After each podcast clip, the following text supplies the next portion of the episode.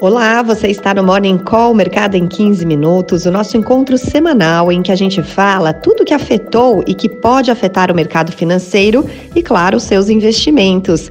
Essa é uma realização do Estadão Blue Studio em parceria com Itaú Personalité.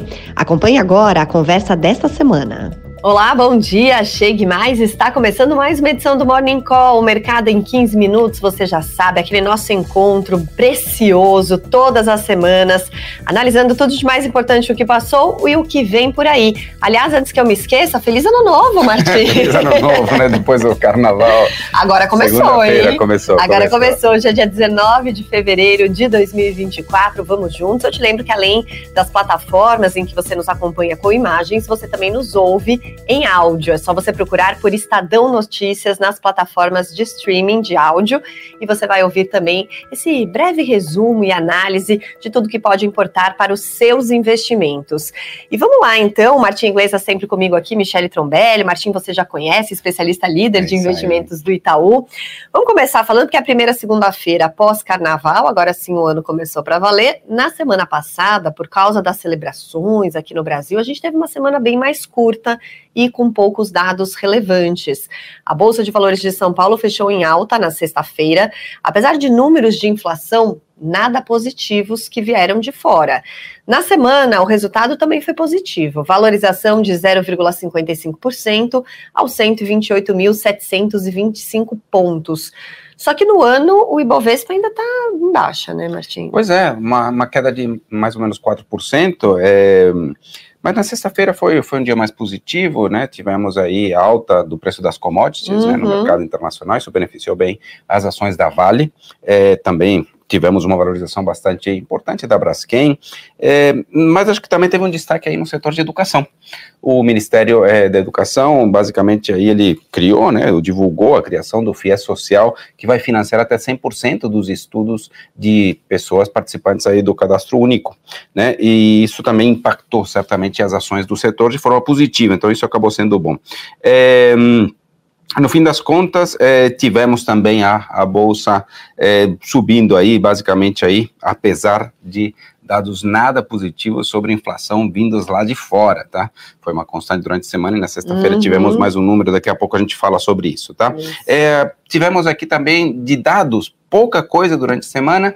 Destaque foi o GP10, o GP10 que mostrou uma deflação maior do que aquilo que era esperado. O mercado esperava um número perto de é, menos 0,46, o número veio menos 0,65, muito é, pressionado né, por conta da queda é, dos preços dos, do, do, do IPA agrícola. Né? Uhum. Né? Soja caindo 15%, farelo de soja caindo 8%, milho caindo 5%, né? ou seja, foram dados é, importantes. É, quando a gente pensa que é, no IPA industrial tivemos um recuo também, mas menor do que a média, é recuo de 0,61%, e os outros indicadores do, do, do IGP 10 acabaram vindo positivos, tá? Índices de preços ao consumidor em alta de 0,60% e o custo da construção em alta de 0,10%, tá? Uhum. Então, acho que uhum. foi mais ou menos isso que houve de importante nessa curta é, semana para os mercados. E a gente teve dados do emprego também, Marcos? Tivemos dados do emprego também, é, foi divulgada aí a PNAD é, contínua,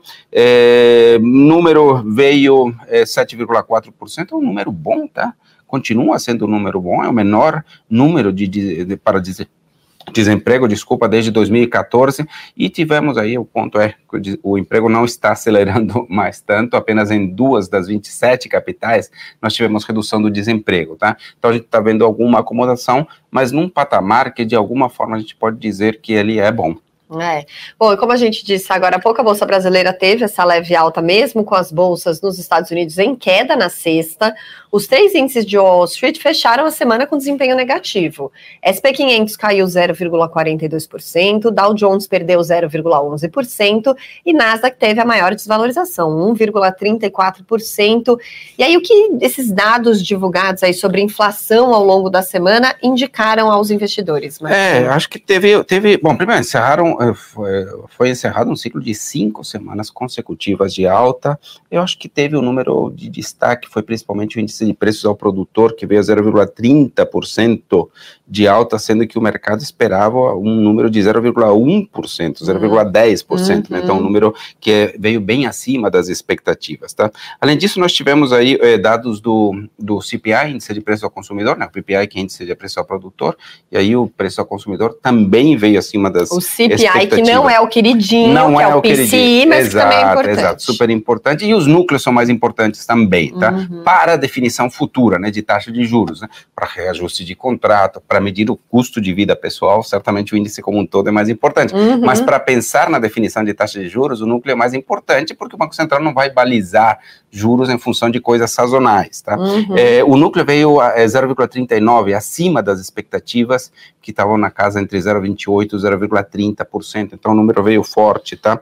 É, e, e, ainda a composição também não foi boa, tá? A queda veio do setor de bens, particularmente de veículos usados, uma queda importante, mas a inflação de serviços continua forte, continua é, persistente e pior acelerando. Né? Uhum. Né? Então, é, com tudo isso, é, o mercado começa a discutir mesmo o momento do ciclo de corte de juros. Nós acreditamos que deve começar em maio, lembrando que teve algum momento onde era consenso que os juros começavam a cair em março.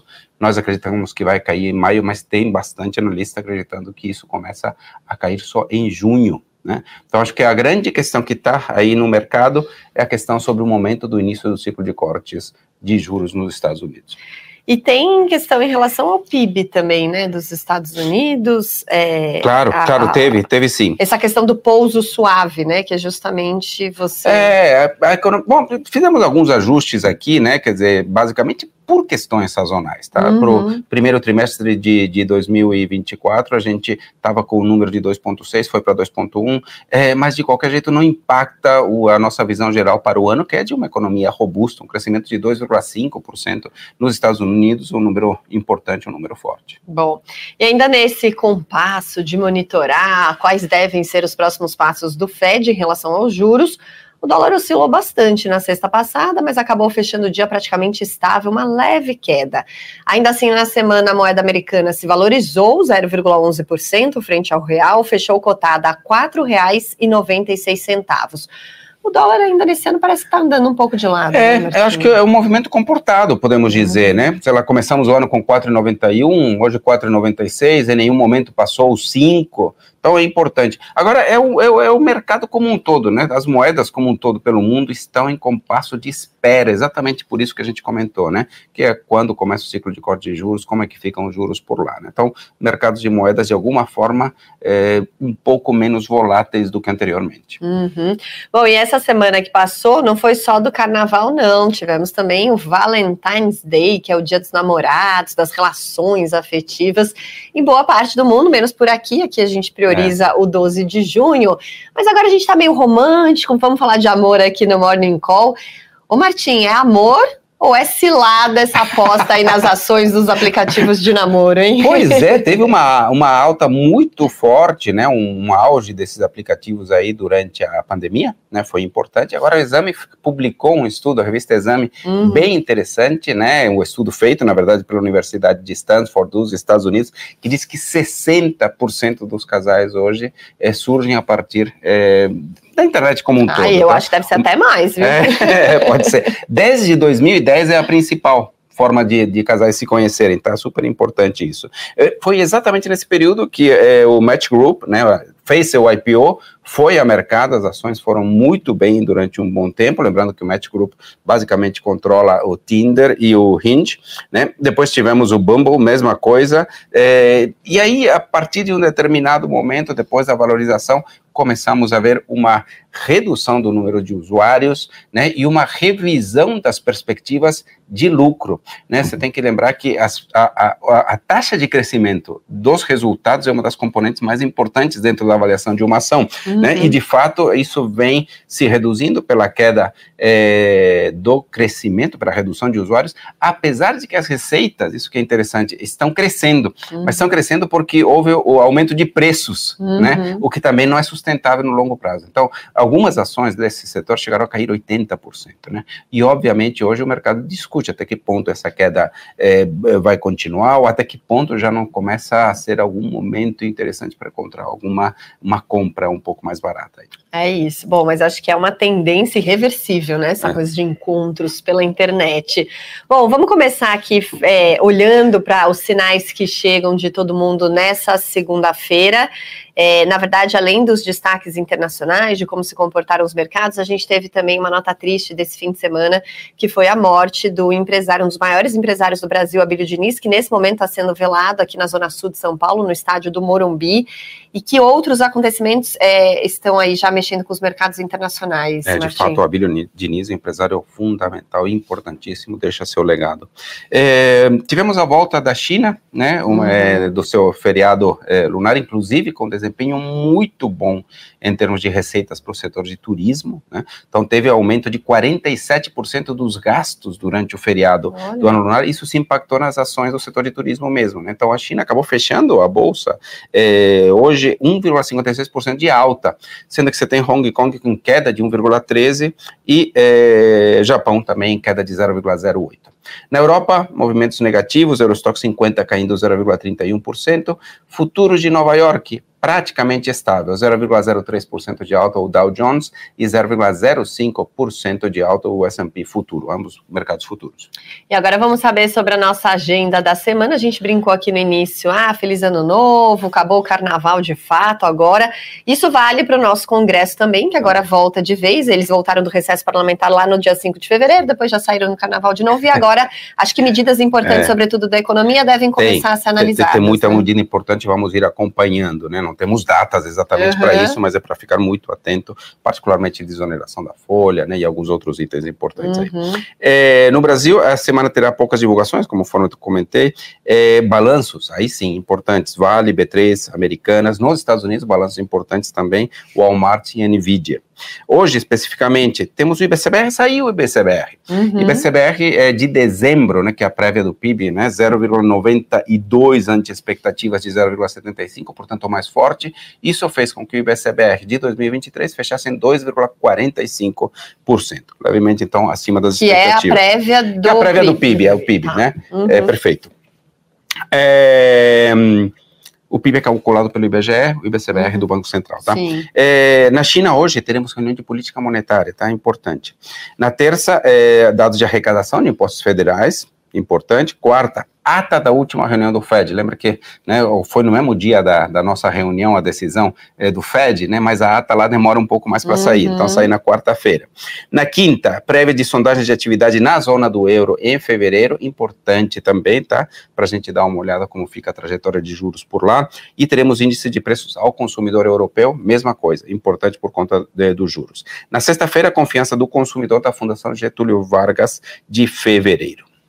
É isso. Bom, para fechar hoje, Martinha, a gente vai falar sobre imposto de renda, já que falta menos de um mês para o início da declaração neste ano, vai ser no dia 15 de março, então já pode se mobilizar, você que está nos acompanhando aí. Eu fiquei muito intrigada com um artigo seu e eu quero que você conte aqui aos nossos espectadores qual é a relação do limão com leão, como é conhecido depois é, de Além do ão, né? Além é, do ão, vai além do que termina além com do L, né? Que é, é a letra que começa, e a rima, o que Olha, mais? É, bom, é, primeiro interessante fazer a minha homenagem ao limão. Acho que o limão é muito versátil, né? Ele serve para de tempero, né? Para peixes, para saladas, né? Ele serve de sobremesa, torta de limão, que eu adoro, e bebidas também, né? uhum. né? Então ele é uma, uma, uma fruta, né? É super versátil. Nem todas são assim, tá?